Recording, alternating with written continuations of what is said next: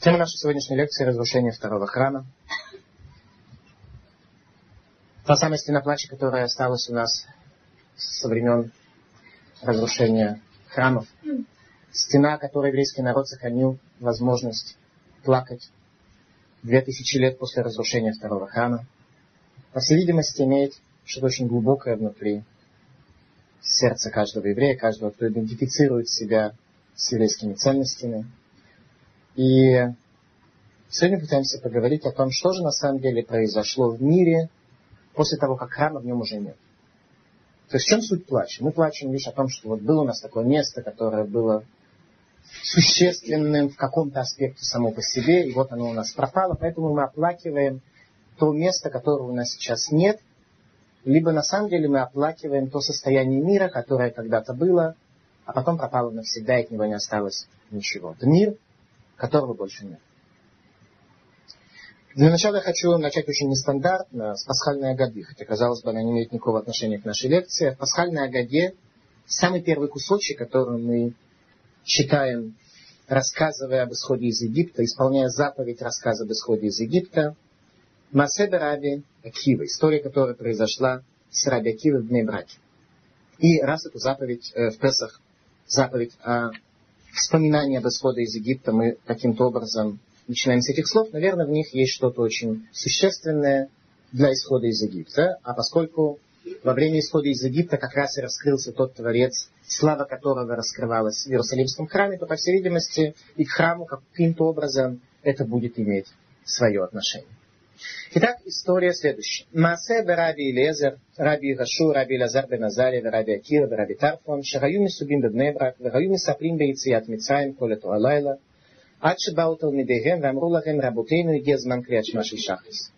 История про раби Илезера, раби Гашу, раби Лазара бен Азарию, раби Акиву и раби Тарфона, которые сидели в Бнебрак во время пасхального седера и рассказывали об исходе из Египта всю ту ночь, пока не пришли их ученики и не сказали, учителя наши, наступило время чтения утренней молитвы. Возникает вопрос, какая сила привела всех этих мудрецов к Раби Что они делали у Раби в день пасхального седа? Ну, для начала, кто были эти люди? Раби Лезар был учителем Раби Акиви по линии Бейт Шамай. Раби Гашо был учителем Раби Акивы по линии Бейт Гилель. Раби Лазар бен Азария был э, наси поколения в то время. Он был руководителем еврейского народа, президентом Израиля. Ну, сам Раби Акива, который был у себя дома. И Раби Тарфон, который э, фигурирует в Мишне как человек, который во всем спорит с Раби Акивой. То есть Раби Акива и Раби Тарфон, они два оппонента в вопросе того, как видеть действительность в этом мире. Раз у них возникают споры в вопросах устной Торы, значит, они просто принципиально по-разному видят действительность этого мира. Что всех этих людей привело к Раби Акиве?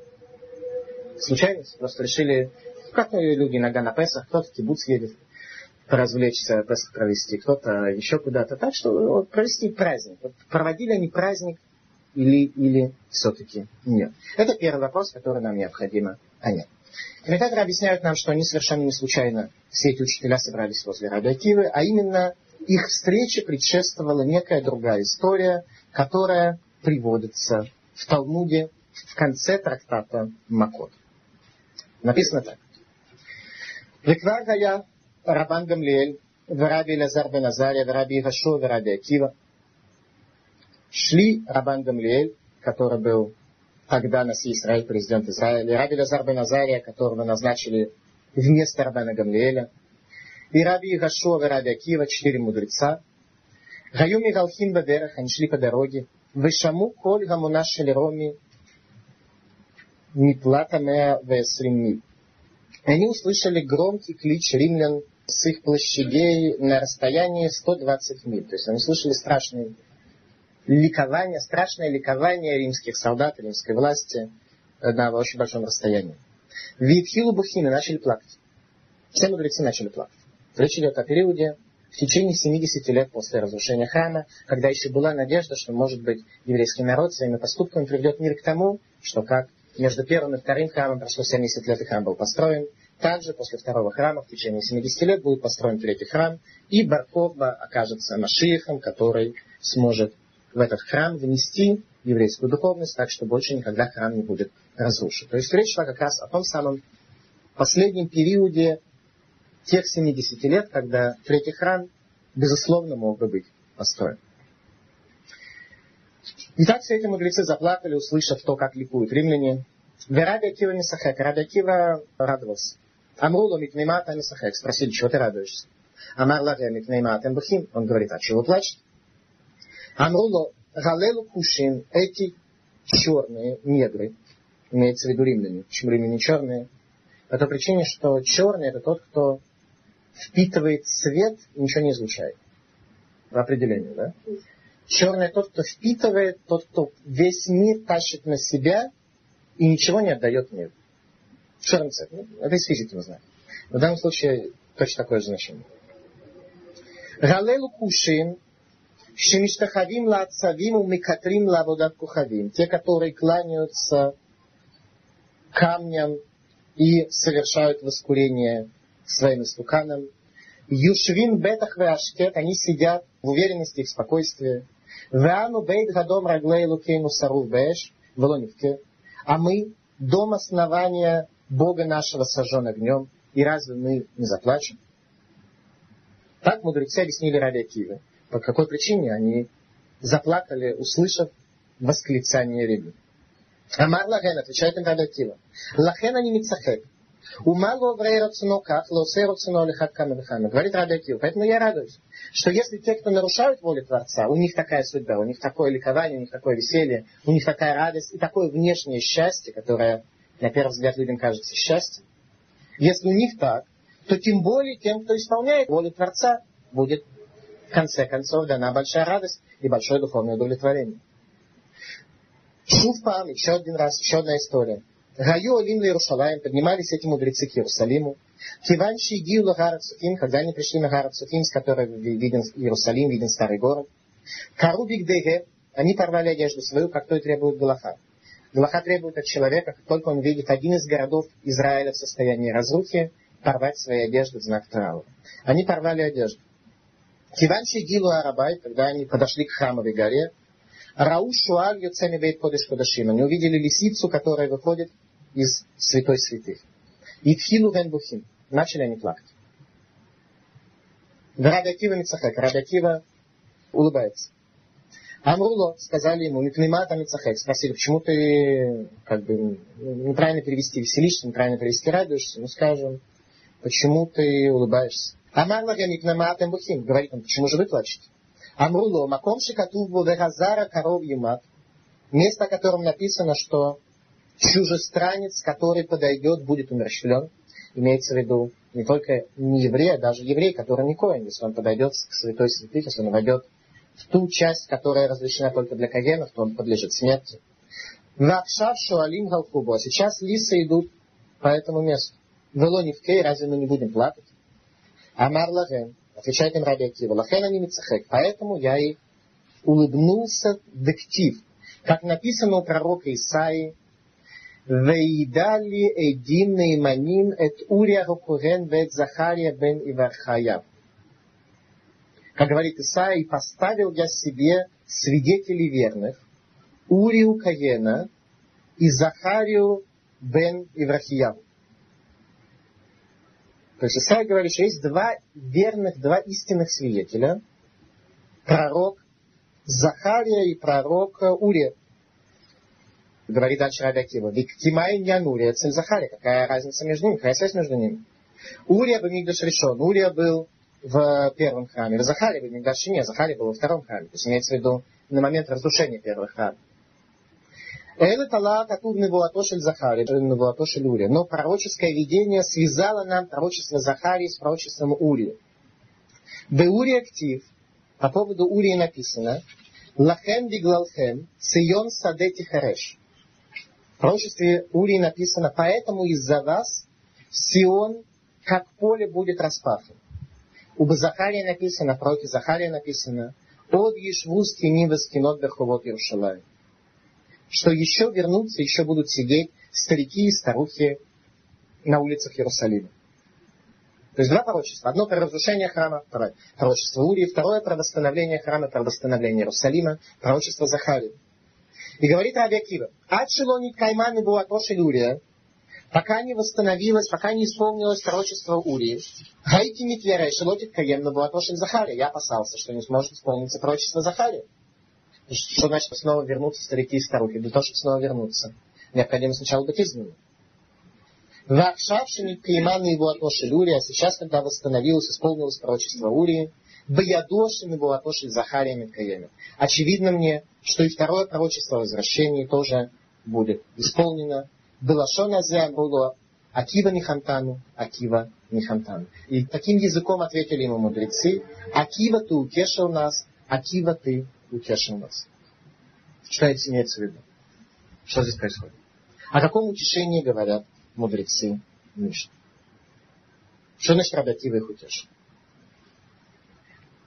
Периодически нам приходится исполнять очень тяжелую заповедь с очень непонятными границами и рамками, как Нихума Велим, утешение скорбящих. Когда человек умирает близкий, то люди к нему приходят и начинают его утешать. А как утешать? Не знаю. что людей не знают, как исполнять эту заповедь вообще. Когда у моего учителя умер близкий родственник, он сидел 7 дней, то я тоже пришел для того, чтобы его утешить, и абсолютно был э, не готов к тому, чтобы сделать какое-то действие в данном направлении. Кстати, он начал меня утешать. Он начал меня утешать, да, в результате. Но с тех пор я немножко понял, как устроена эта заповедь. Что такое ленахем? Что такое утешить? Ведь в данном случае мы видим, что мудрецы порвали свои одежды и плакали о разрушенном Иерусалиме. И Раби Акива каким-то образом смог их утешить. Что такое утешить? Ну, есть несколько возможных точек зрения. Одна это когда приходишь к человеку, который скорбит. Надо его как-то развлечь, рассказать какой-нибудь анекдот. Либо рассказать, объяснить ему, что все не случайно сказать. Раз умер, значит, так и должно быть, значит, хорошо, значит, к лучшему и так далее. Либо как-то так сказать, что э, в мире нет случайностей, поэтому все закономерно, раз закономерно, так можно и утешиться по этому поводу. Но это какой-то странный способ утешения. Явно видно, что что здесь в порядке. Если рассказать ему какой-то анекдот для того, чтобы его отвлечь, то это неправильно, потому что Авель должен в течение семи дней пребывать в состоянии траура. У него есть заповедь быть э, в состоянии траура. Не отвлечься от своего траура, не развлечься, не забыть, а наоборот, ему запрещено выходить из дома, ему сидит в рваной одежде, ему запрещено э, много других вещей, много у него ограничений всевозможных есть. То есть его суть пребывания в трауре. Поэтому утешение, оно должно быть таким, не чтобы вывести человека за рамки своего горя, а утешить его в его горе. Как же утешать? Что же для этого нужно сделать? Нужно сделать для этого очень. Когда у человека был тот близкий родственник, либо та причина, которой он горюет, то эти вещи являлись неотъемлемой частью его жизни. Сегодня он их потерял. И нахана утешение предполагает возможность показать человеку путь, как он может идти дальше без того, что он потерял. То есть лынахем это не отвлечь, это не развлечь, Лынахем это показать, как можно человеку идти дальше, несмотря на ту потерю, которую он получил. В этом суть утешения. Это то, что сказал Абиакива мудрецам. Мудрецы плакали и рвали одежду по поводу разрушенного Иерусалима. И Рабиакива говорит им, что я вижу, как, несмотря на это горе, можно пройти дальше.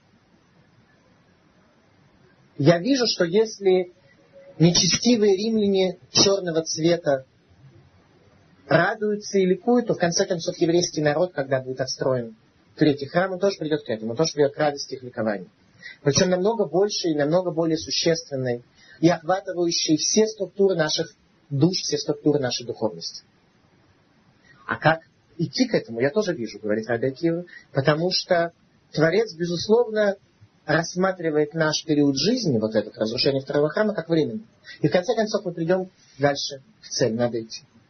Когда они видели разрушение Иерусалима, то Раби Акива тоже говорит, что разрушение Иерусалима являлось шагом на пути исполнения второй части пророчества. То есть разрушение Иерусалима, о котором говорит Исаия, было первым шагом на пути исполнения второй части пророчества, пророчества Захарии, о том, что еще старики и старушки вернутся снова на улице Иерусалима. Еврейский народ, который пройдет сквозь еще одно изгнание, в конечном счете сможет раскрыть перед собой то самое божественное присутствие. Возникает вопрос, теперь, как же идти дальше? Ведь Линахем, как мы с вами говорили, утешить, предполагало дать возможность человеку пройти сквозь потерю идти дальше по жизни. Куда же идти? Как идти? Какой путь Рабиакива предполагал для мудрецов? Вернувшись назад в пасхальный Агаде, с которым мы начали, мы можем сказать, что тот факт, что все мудрецы, ведущие мудрецы поколения Раби Акивы собрались в доме Раби Акивы в праздник Песах, свидетельствует о том, что они приняли его утешение и собрались в праздник Песах сразу после этих событий, которые описаны в Талмуде в трактате Макот, для того, чтобы свидетельствовать о том, что утешение Раби правильно. Что Раби действительно показал тот путь, по которому можно идти в условиях отсутствия божественного света, в условиях отсутствия шхины, в условиях отсутствия храма для того, чтобы прийти к третьему храму. Мудрецы собрались в доме Раби для того, чтобы свидетельствовать, что Раби прав. То есть, значит, Раби прав. Что Раби сказал? Раби не сказал, что нужно не рвать одежды. Раби не сказал, что не нужно плакать. Раби не был реформистом, это нужно понять. Он не призывал людей перестать совершать право по Иерусалиму. Он не отменил девятого. Но он показал путь, которым можно идти сегодня для того, чтобы раскрыть перед собой божественное присутствие и в конце концов привести к этому миру. Давайте пытаемся понять, что же на самом деле Раби Акива сказал мудрецам немножко более глубоко. Итак, еще раз шли великие мудрецы поколения Раби Акивы и услышали голос римлян, который раздавался на 120 миль вокруг. 120 миль это максимальное возможное распространение силы Исава, то есть состояние, когда сила Исава, брата Якова, от которого произошли римляне, суть которого ненависть по отношению к Исаву, когда распространяется до предела. Мир того времени Раби Акивы, он целиком и до предела, в нем распространилась сила западной цивилизации, построенной на неверие в будущий мир на жизнь ценностям только этого мира. На отсутствие ламаба, на отсутствие духовности, грубо говоря. То есть э, духовность есть в этом мире, но какая духовность? Театр, цирк, кино, искусство. Те замены духовности божественной, которые человек был вынужден создать для того, чтобы э, в послерабочее время можно было куда-то зайти и немножко отдохнуть душой. Вот для отдохновения души существует вся человеческая культура. Вот эта культура заменяет еврейство. На первый взгляд, когда мудрецы Раби Киви видят, что весь мир для евреев потух, что мир разрушен, что храм разрушен, место связи с Богом уничтожено. На первый взгляд не возникает у нас вообще представление, как же можно жить дальше. Нет будущего, нет никакой надежды. Силы народов этого мира распространяются до бесконечности, распространяются до предела. При этом Раби Акива видит весь этот шаг, все это состояние, как промежуточное, как то время, пока еще просто не исполнилось пророчество Захарии, но уже исполнилось пророчество Урии о том, что Сион Саде Тихареш, что Сион будет распахан как поле. Беглалхер, за вас. Что имеется в виду вообще? Ну, во-первых, во времена Раби Акивы как раз это пророчество исполнилось в явном виде, когда император Адриан дает указание распахать Иерусалим и распахать его так, чтобы не осталось в нем никаких э, свидетельств о жизни. Такое указание дает император Адриан. Но пророк Ури имел в виду разрушение первого храма в первую очередь. Второго храма лишь в вторую очередь. В первую очередь он говорил разрушение первого храма. А там никто ничего не пахал. Что же он имел в виду? Что же он имел в виду?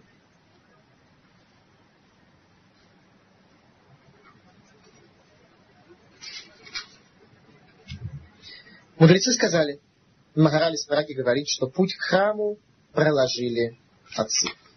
Наши праотцы проложили вообще нам путь к храму. А именно, что имеется в виду, что Авраам Авину был первым человеком, который увидел это место издалека. Когда Творец дает испытание нашему праотцу Аврааму принести в жертву своего сына, это написано «Ваяр это маком агу мирахок». Он видел это место издалека. То есть наши праотцы в результате связи с Богом своей, которую они сами раскрыли, были в состоянии место храма, место божественного присутствия, просто сами увидеть. Просто сами, просто было видно, какое место, на каком месте нужно строить храм. Это было очевидно.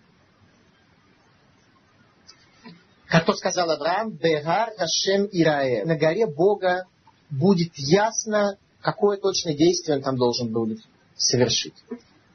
Авраам называет храм горой. Гагар Хашем Ираэ. Ицхак называет храмовую гору полем. Как написано, в Яца Ицхак Ласур Бесаде. Когда Ицхак встретился с Ривкой, которую привез ему Илиезер из Дамаски, раб Авраама, то написано в Яца Ицхак Ласур Бесаде. Комментаторы говорят, что он был на храмовой горе. Он пришел молиться на храмовую гору. При этом почему-то он называет ее полем. Молиться на поле. По поводу Якова написано, когда Яков шел э, для того, чтобы жениться в Вавилоне, по дороге село солнце внезапно, и он должен был заночевать. Он заночевал в Бейтеле на Храмовой горе. Известно мне, что противоречие, но разрешается, как может быть в Бейтеле или на Храмовой горе одновременно. Сейчас это не тема э, нашего обсуждения. На всяком случае, Яков, увидев это место, говорит «Манурава макомазе, эйнзе ким бейтелуким». Как страшно это место, не иначе, как это место Бога как Яков называет это место, место храмовой горы, он называет его Бейт, Бейт Элуким, дом Бога. Обратите внимание, Авраам называет храмовую гору горой. Что такое гора? Гора это место, которое можно отличить от другого. Оно индивидуальное, оно специфическое. Но нет связи между человеком и этим местом. Человек может видеть отдельно стоящую гору, но он не хозяин этой горы, у него нет связи с этой горой. Для него эта гора отличная от других. У нее есть название. Гора Бога. Но она еще гора, нет еще связи между ним и между этим местом, которое является местом Бога. То есть горой. То есть человек понимает его, понимает его, воспринимает его как особое место, но связи еще нет. Как Ицхак называет храмовую гору, называет ее сады. Что такое сады? Поле. Поле уже имеет связь с хозяином. У поля есть хозяин. Хозяин не живет на поле. Он на нем может быть, он на нем может осуществлять с ним какую-то связь, он быть, может быть хозяином, хозяином этого поля. Но он там еще жить не может. А Яков называет уже байт, дом.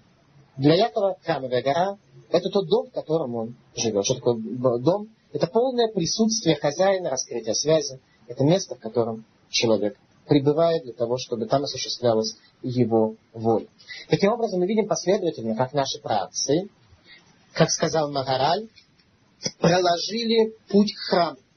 Авраам этот храм увидел, и Ицхак уже восстановил с ним связь.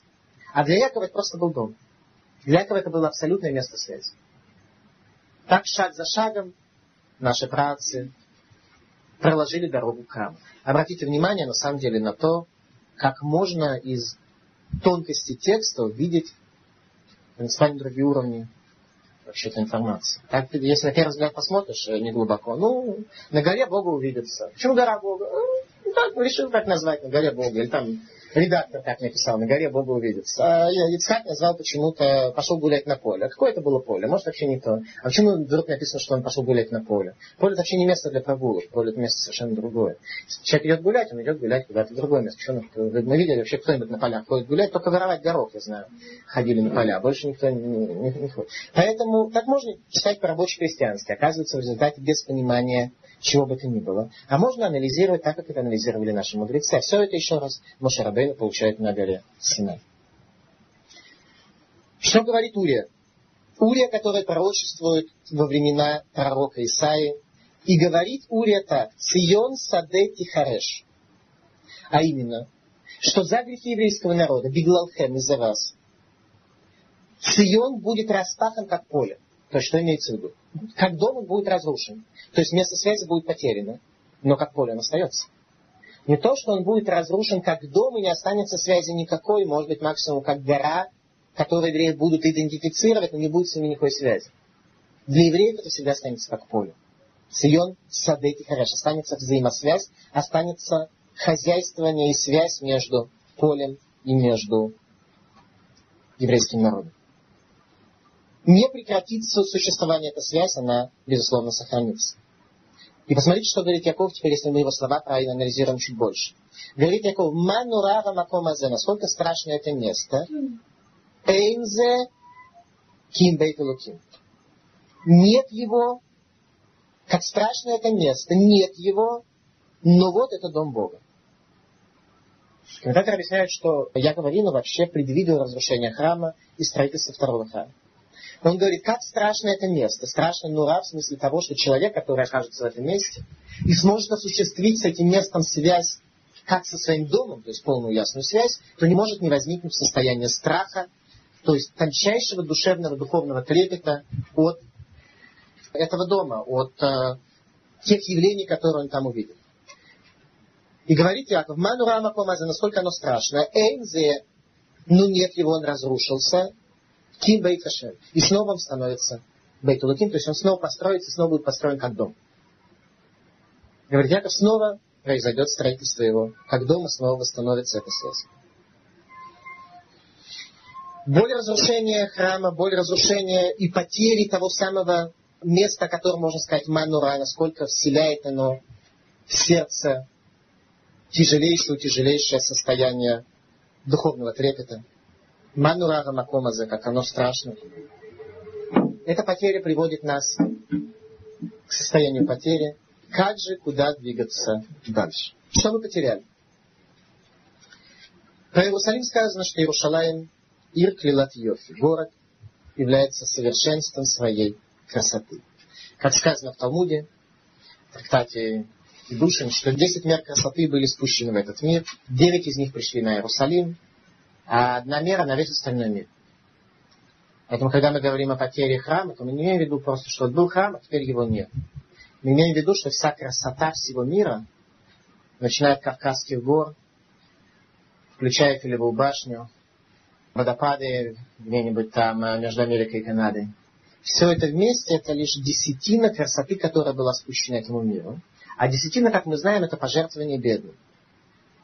То есть то, что Иерусалим пожертвовал бедности человеческой цивилизации, это как раз вот то, та вся красота, которую мы знаем до сих пор из мира, это всего лишь на бедность. Причем на, всех. Ну, человек должен 10% раздать всем бедным. Поэтому все бедные получили понемножку, остались бедными. Бедный он от того, что он получил пожертвование, он же не богатеет, правильно? Все равно бедным остается, только у него есть немножко возможности как-то протянуть. Поэтому мир имеет свои красоты, которыми мы восхищаемся, ради которых сегодня по радио сказали, что 45 тысяч человек сегодня улетает из Израиля. Поэтому большие пробки в аэропорту. Сегодня не, не, не то, что совсем уезжал, не, не, может, совсем никто уезжает, я не знаю. Но случае уезжает на время немножко красоту мира посмотреть. За платят деньги, уезжают. Так вот, Иерусалим имел 9 десятых этой красоты, и с разрушением храма потеряли все. Это есть то, что мы потеряли с разрушением храма. В трактате Абудазара на странице Юдалов, 11 странице, приводится очень интересное повествование о одном римском празднике. Трактат Абудазара по поклонению идолам рассказывает о праздниках, которые существуют у неевреев, говоря о том, что еврею запрещено иметь э, деловые отношения с неевреем с, непосредственно перед их праздником и сразу после, из-за опасения того, что нееврей, который совершит этот бизнес, э, эту сделку будет очень рад. И он будет хвалить своих идолов, хвалить своих богов. И таким образом получается, что еврей косвенным образом привел к тому, что богов в этом мире восхваляют. Таким образом запрещено с неевреем заключать идолопоклонником заключать сделку, имеется в виду не просто не еврей, а не еврей идолопоклонник. Потому что не еврей советский, он максимум будет благодарить самого себя, а это тоже вид идолопоклонства, самый распространенный сегодня. Но, во всяком случае, он не запрещен э, с точки зрения косвенного причинения ему. Хотя, конечно, каждый из нас должен стараться другого человека направить в сторону единства Бога, а не в сторону единства человека величия человека. Итак, среди праздников, которые празднуют римляне, приводится один очень интересный праздник. Написано так. Причем этот праздник празднуется один раз в 70 лет. Обычно у нас год является циклом жизни. Все праздники, они празднуются раз в год. Так вот, у римлян был один праздник, который праздновался только раз в 70 лет. То есть, попросту говоря, человек в своей жизни мог удостоиться увидеть этот праздник не больше, чем один раз в большинстве случаев. Может быть, даже ни разу, но в самом случае редко больше, чем один раз.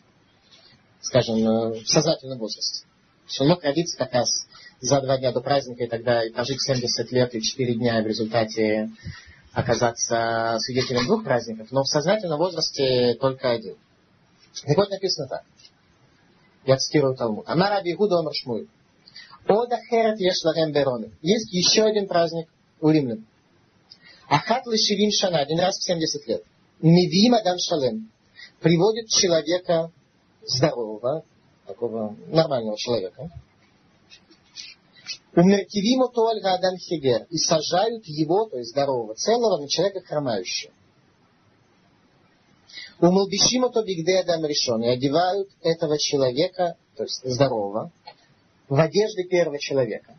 Сделают такой костюм, ему одевают, э, одежду первого человека одевают на него. Некий костюм, символ которого, что это одежда первого человека. У Минихинло Бирошо Картифилошен Раби Ишмаэль. И одевают ему на лицо маску, сделанную из кожи первосвященника Раби Ишмаэля, о чем будем говорить дальше. Веталулей, Бецаварей, Маткель, Зуза де Пиза, одевают ему монету, Зузу, римскую Зузу, одевают ему монету, одевают ему на шею в качестве такого украшения. У Михапим это шватим бейнах и украшают всяческими украшениями рынки. У Махризим лифанав и провозглашают перед ним сах кири пласты рахода марана зайфана. Вот это вот одежда брата нашего, который является обманщиком. Дыхами хами, виделохами лохами. Те, кто могут прийти и увидеть, придите и увидите и возрадуйтесь. Те, кто сейчас не придут, они потеряют, что следующий праздник будет через 70 лет. Можно видеть только один раз. То есть приглашают всех.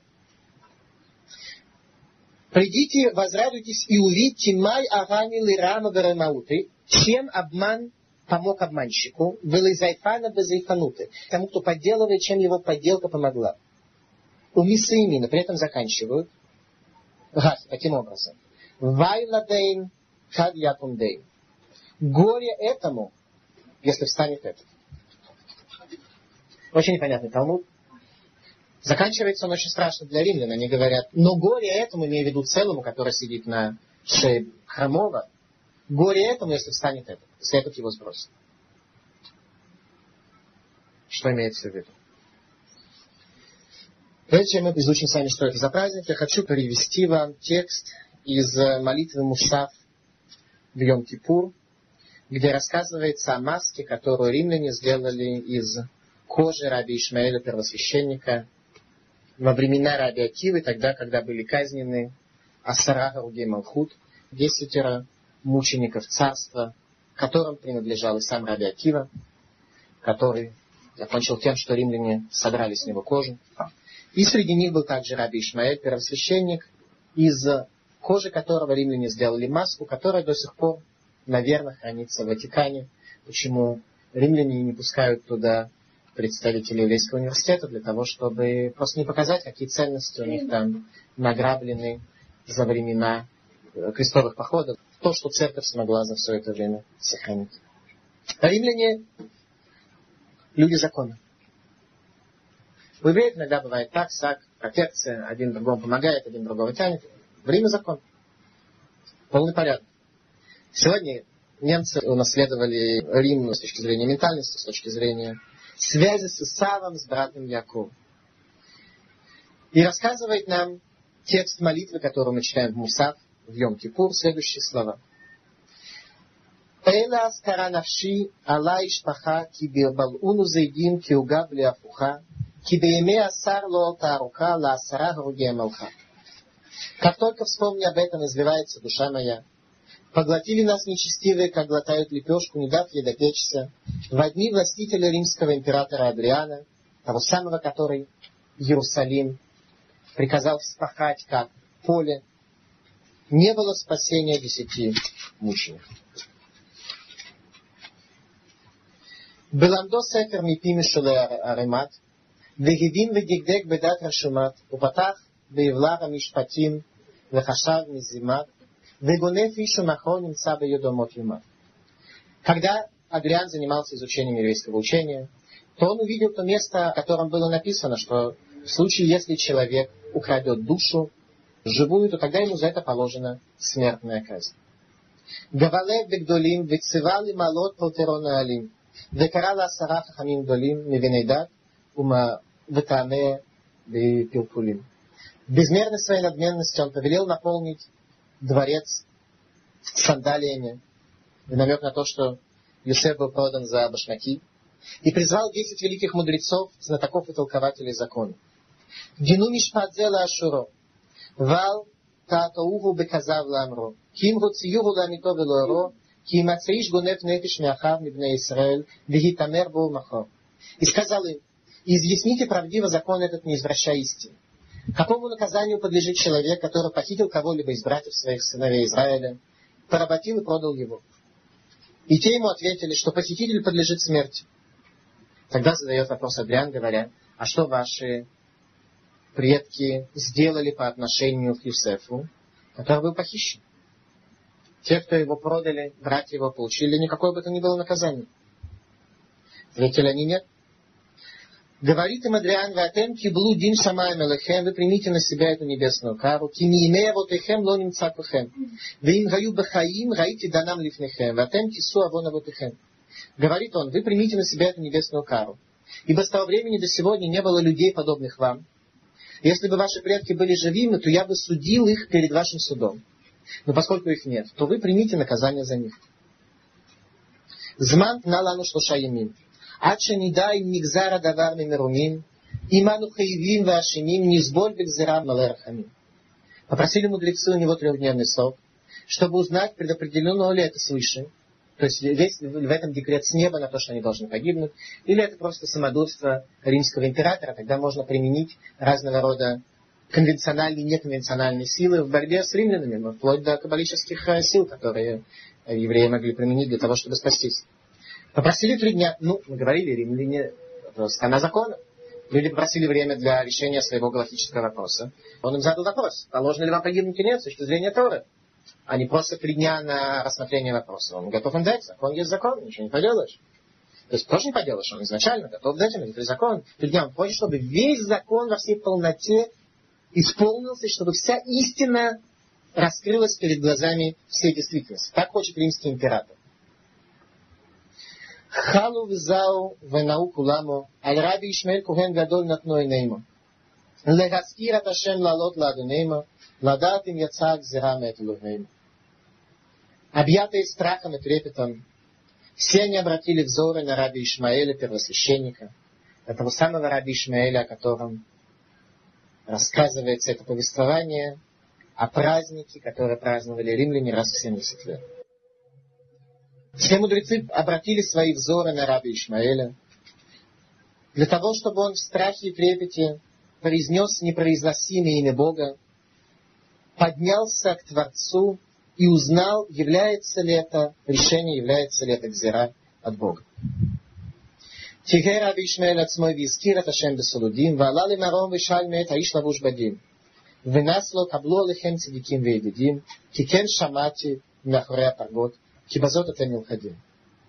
Раби Шмель очистился и в благоговение произнес имя, вознесся на небеса и попросил там человека, облаченного в царские одежды. И тот ответил ему, примите это на себя, праведники, друзья Господни, ибо донеслось до меня из-за завесы, что не ускользнуть вам из этой ловушки, что мир находится в состоянии перед уничтожением за то, что человек потерял свою духовную форму, Вместо того, чтобы к концу 70 лет храм был восстановлен, мир пришел к обратному состоянию, к состоянию, когда он уже не имеет права на существование.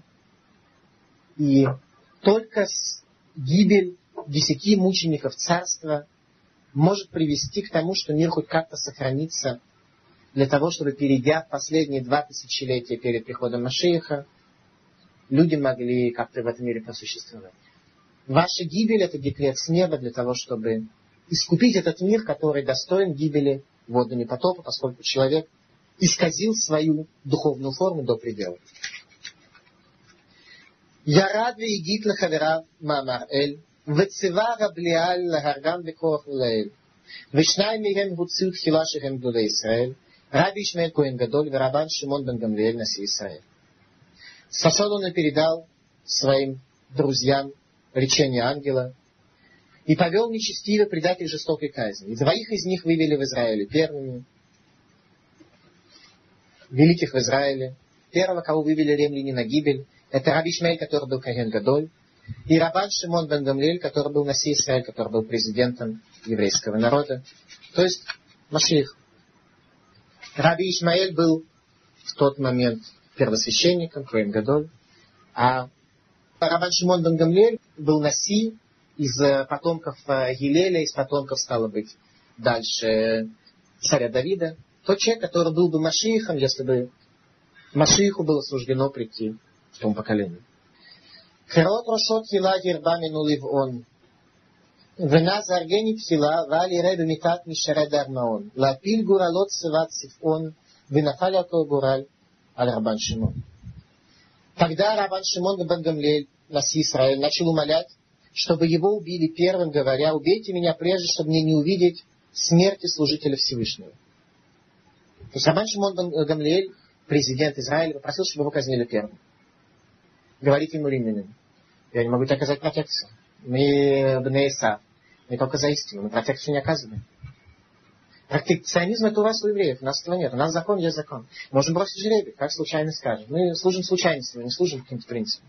Я, я, я тебе даже не могу помочь первым умереть. Бросили жребий, и жребий выпадает на раби Шимона бен Гамлеля, президента Израиля. На него первый выпадает жребий.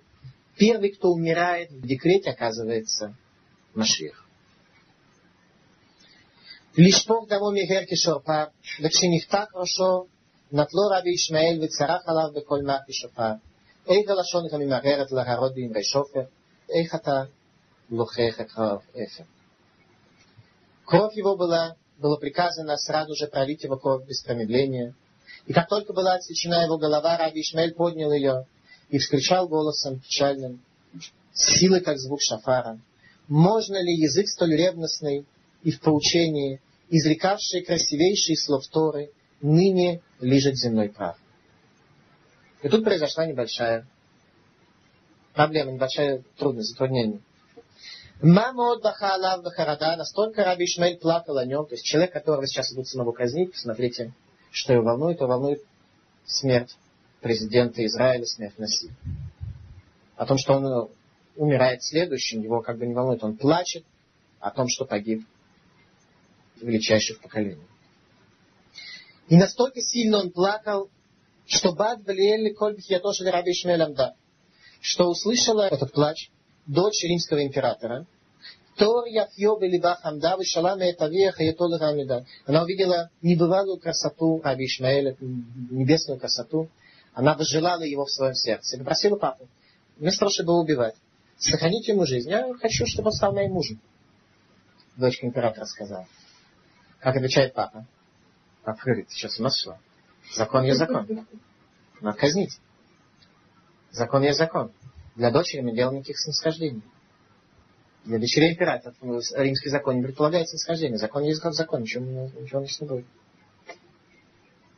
Нет бля бляаль давар зеласато, лыхавшиту мяль панав шаламиту.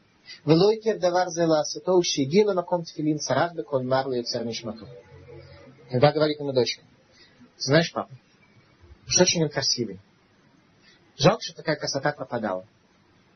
Давай мы ему медленно снимем кожу с лица, мы сделаем маску, и эта маска будет у нас храниться как вот самая большая красота, которую когда бы то ни было имел человек в этом мире.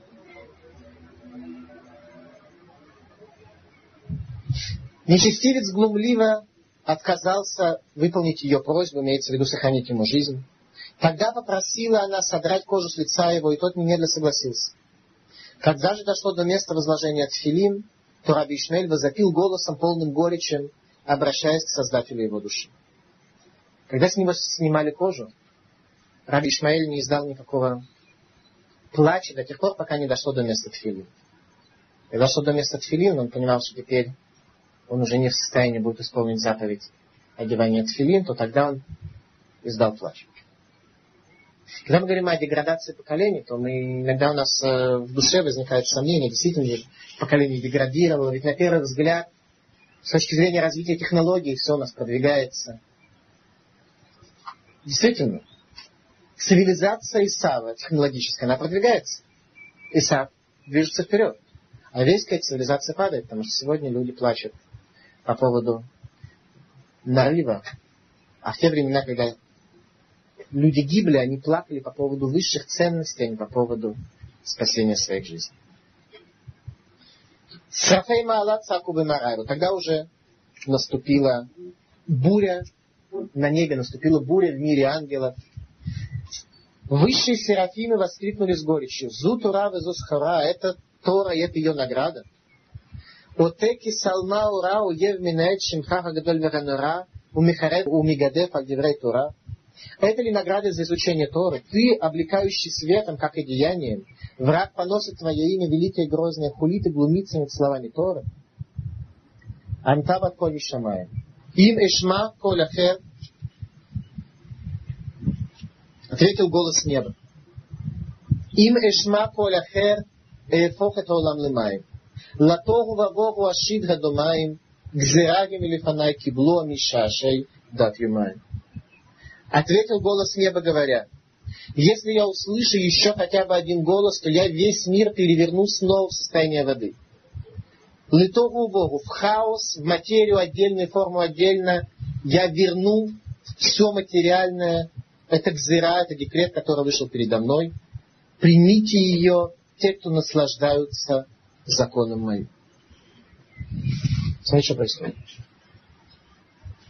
Что страшное явление.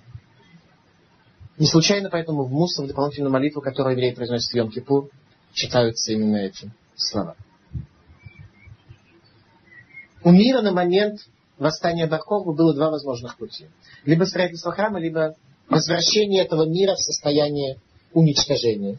Либо строительство храма и снова возвращение Иерусалиму тех девяти десятых мер красоты, либо разрушение этого мира, уничтожение этого мира – и превращение его, как он был в состоянии потопа. А именно, когда духовная форма человека свидетельствовала своей несостоятельности, когда вода была вынуждена уничтожить всю эту форму.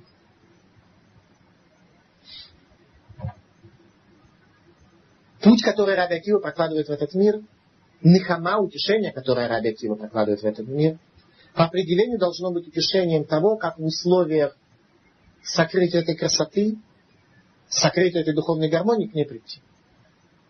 То есть по определению задача, которая должна быть в утешении, которое Раби Акива предлагает мудрецам, это то, как вернуться назад в этот мир. То есть учение о красоте. Утешение о красоте. У каждого поколения есть свое представление о красоте и свое представление о пути, по которому следует идти человеку для того, чтобы к этой красоте прийти. Мы находимся сегодня в римском Галуте мы подчинены римлянам. В условиях того, что сегодня Исав правит Яковом.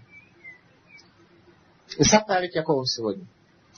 При этом, когда царь Вавилона на выходные царь видел сон о в котором есть четыре части, которую, как истолковал пророк Даниэль, соответствует четырем изгнаниям еврейского народа. Четвертое изгнание было изгнание римское, изгнание, которое соответствовало железной ноге. В римляне это железная нога, которая, с одной стороны, обладает небывалой силой. То есть железо, оно сильнее любого другого материала, во всяком случае, чем медь, серебро и золото, которые соответствовали трем другим изгнаниям. Оно обладает большой силой, и оно обладает, в частности, большой силой подавления духовных ценностей. Металлическая пята, она топчет и подавляет духовные ценности. Об этом сказано, что Исаф правит Яков дочка римского императора. Все сделала в рамках закона. Она увидела красоту. И у нее возникла женская любовь к Раби Ишмаэлю. К чему эта любовь привела? Она говорит, я так люблю этого человека, что лучше пусть он умрет медленной смертью. Но мы его красивую кожу сохраним себе, для того, чтобы она потом попала в Ватикан.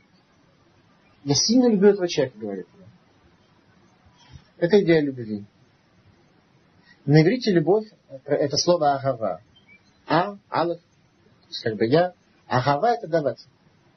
Любовь на иврите это давать. То есть это действие, направленное на передачу чего-то тому объекту, который человеку является любимым. В любом аспекте. В аспекте супруга, в аспекте любого объекта. Любовь это когда я направляю свою энергию по отношению к любимому объекту. У народов мира нет большего искажения, чем понятие любви. Потому что у народов мира любовь это то, что направлено на брать. Любовь это я люблю использовать этот объект для получения позитивных эмоций. Это один из результатов разрушения храма. Мир пришел к принципиальному искажению духовности, в частности, на, предмете любви, это выражается в явном виде. Поэтому дочка попросила кожу раби Ишмаэля сохранить в музее. Зачем нужна была им одежда первого человека и маска, сделанная из кожи первосвященника раби Ишмаэля. Все, что имел Яков, а именно, Творец, когда создал человека по образу своему, дал ему одежды почета и зива по ним. Одежды почета и свечение лица. Свечение лица было у раби Ишмаэля, что признали сами римляне. А одежда почета это была одежда первого человека, которую сделал ему сам Творец. Римляне имеют и то, и другое. И то, и другое не исполняют для своего праздника. Теперь, о чем идет речь? Какова суть этого праздника? Если мы откроем с вами Тору, мы найдем очень интересное место. Когда Яков обманом, как утверждают римляне, получил благословение своего отца, а Исав не получил, то с тех пор Яков как бы обманул Исава, забрав то, что ему положено.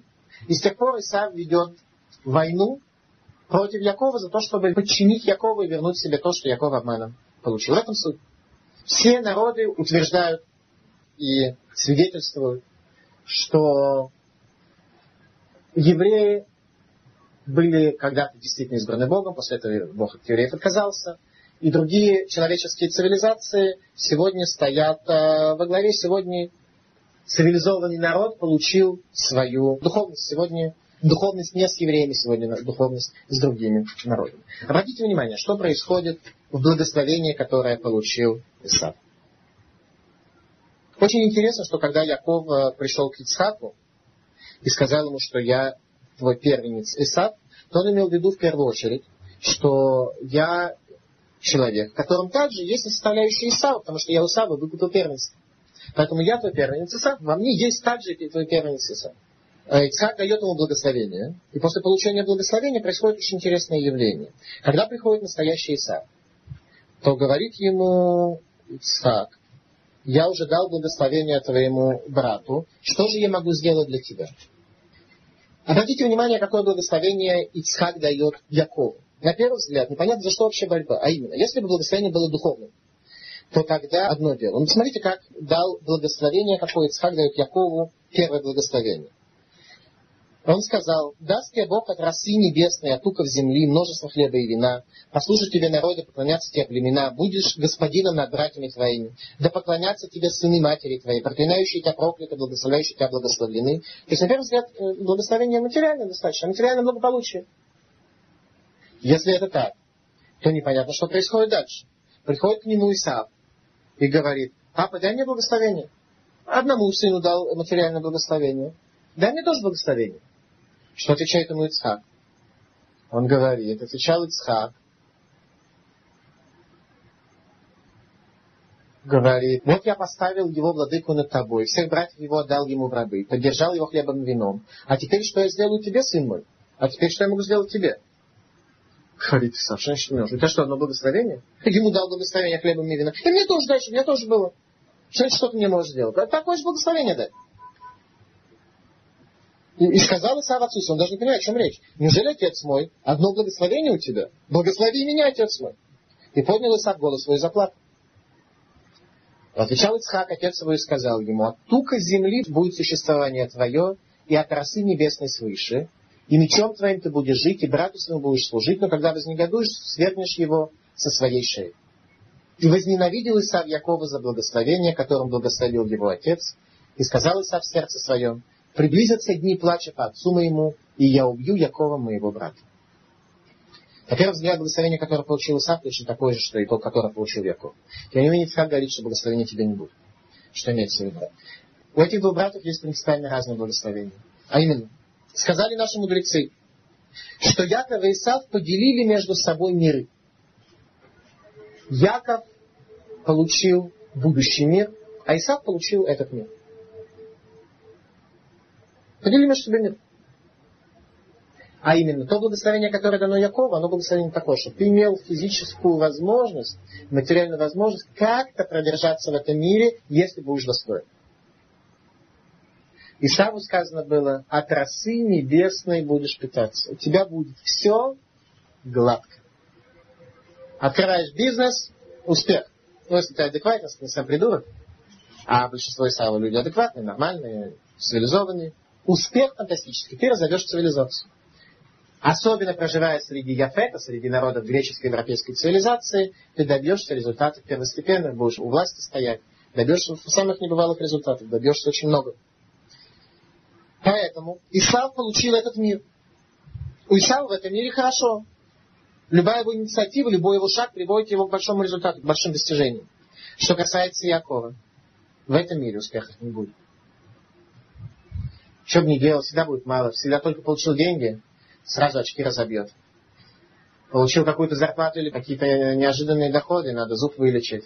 Или надо в машине амортизаторы поменять, как вот сейчас у меня выяснилось, э, как раз после получения некой премии, которую я совершенно не ожидал. Какой-то фонд американский мне такое премию такое почему-то решил выделить, непонятно вообще как. Вы меня слышали и так далее.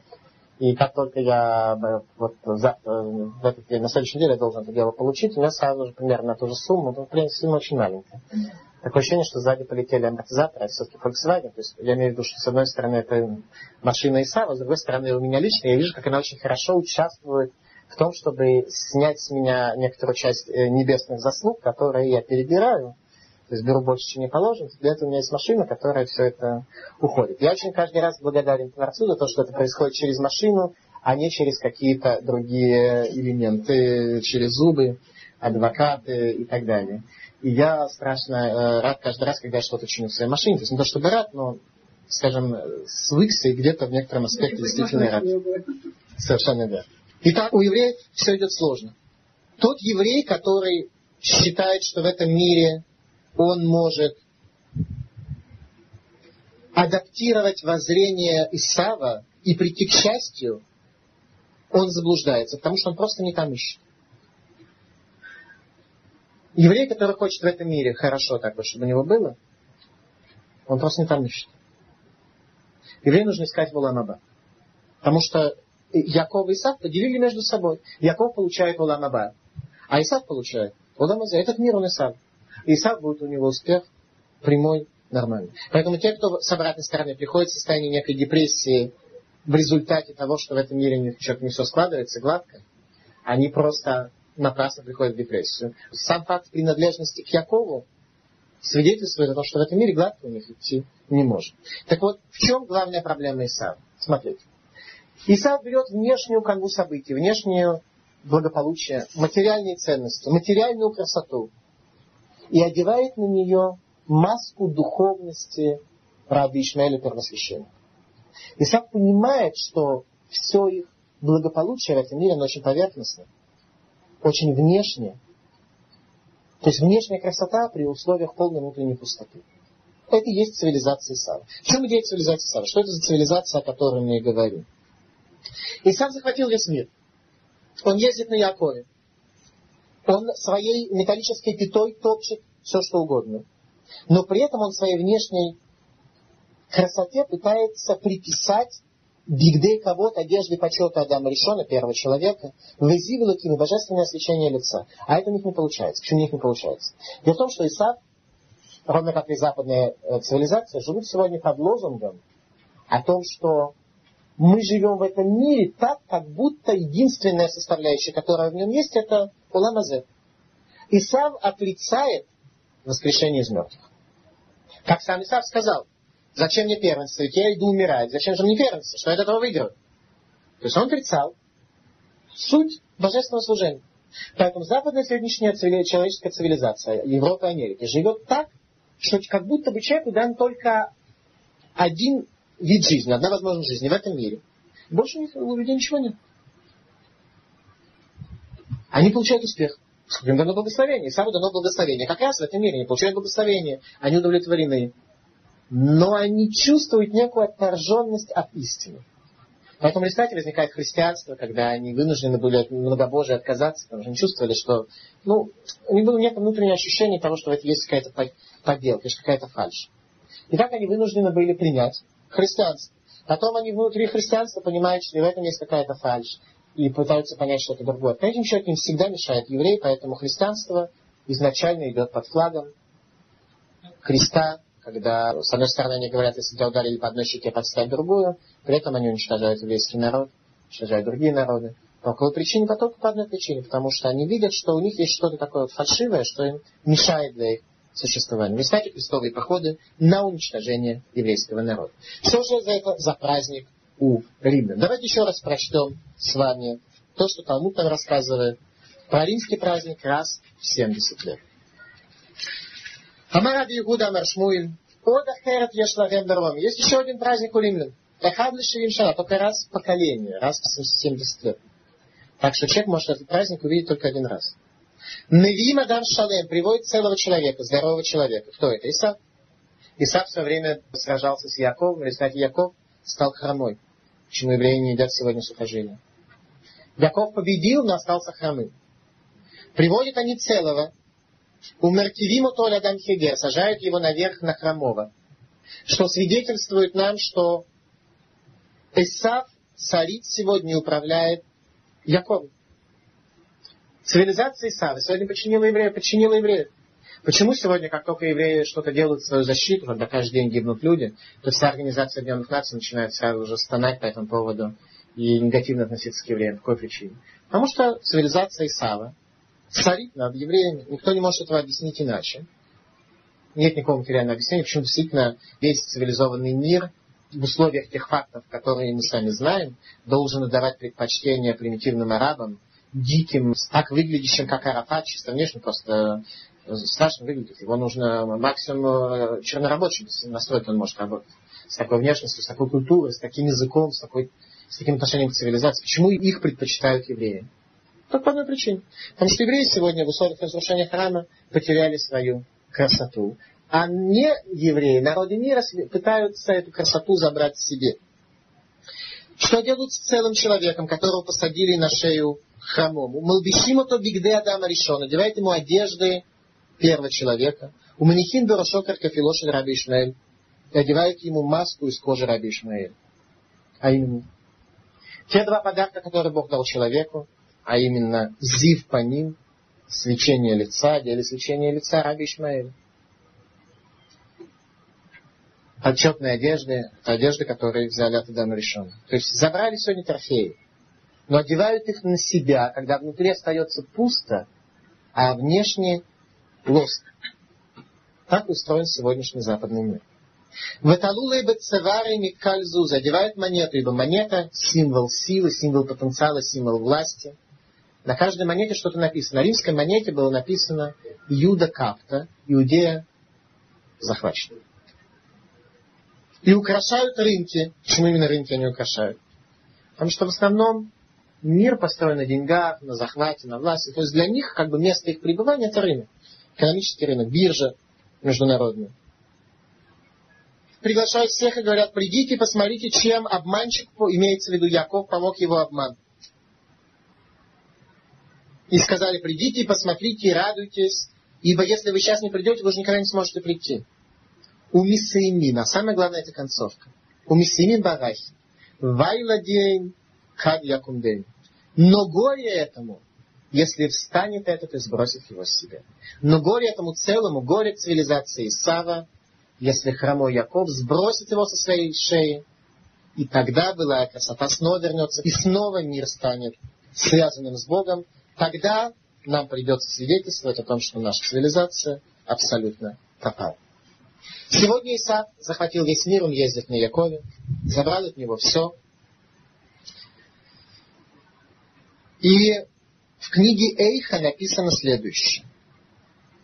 В книге Эйха, которую написал Ирмияву, в которой написано о разрушении первого храма, свидетелем которого был Ирмияву, и о предвидении разрушения второго храма, написано так.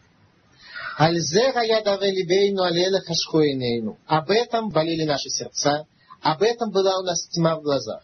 То есть мы явно видим, что Ирмияву горе делит на две части. Альзера я давалибейн, об этом болело наше сердце. Алейла хашкуинейну, об этом тьма в наших глазах. То есть боль в сердце и тьма в глазах. Два разные вещи. И дальше он объясняет, что имеется в виду. Что привело к боли сердца, что привело к тьме в глазах. Альгар Цион Шишамем, гора Сиона, которая пустует. Об этом болит наши сердца. Шолим Галхуба. Лисы идут по нему. Те самые лисы, которых видел Раби Акива, лисы нему. К чему приводят лисы? Лиса хитрая. Она приводит к тому, когда она выходит из храма, она приводит к тому, что у нас возникает тьма в глазах. То есть, что такое тьма в глазах, мы не видим, куда идти. Именно поэтому, когда Раби Акива и мудрецы увидели лису, выходящую с храмовой горы, и мудрецы заплакали, потому что они не видели, куда идти. Раби Акива им показал путь, как можно все-таки эту тьму преодолеть и найти выход к исполнению следующей части пророчества о том, что храм будет отстроен заново. И об этом сказали мудрецы. Акива Нехамтану, Акива Нехамтану, Акива, ты утешил нас, ибо ты помог нам пройти сквозь эту тьму глаз для того, чтобы прийти к какому-то видению, куда же идти дальше. Сегодня каждый из нас должен понять, с какими ценностями, с какими ценностями мы идентифицируем себя, с ценностями хромого человека или с ценностями целого человека. Мы идентифицируем себя с ценностями хромого или с ценностями целого. Мы больше восхваляем, восхищаемся западной цивилизацией с ее объективными успехами, с ее продвижением, или мы восхищаемся еврейскими ценностями. Где мы? Мы в, в директории Исава или в директории Якова? Последний стих книги Эйха. Рашивейну алеха венашува хадеш ямейну кекеда. Верни нас к тебе, и мы вернемся, и обнови дни наши, как прежде. Обнови наши дни прежде так, как это было в те времена, когда Иерусалим был город, Клилат Йофи, и никакой народ не мог попытаться захватить наши ценности, претендовать на них или свидетельствовать о том, что эти ценности относятся не к нашему духу, а к их внешней человеческой цивилизации,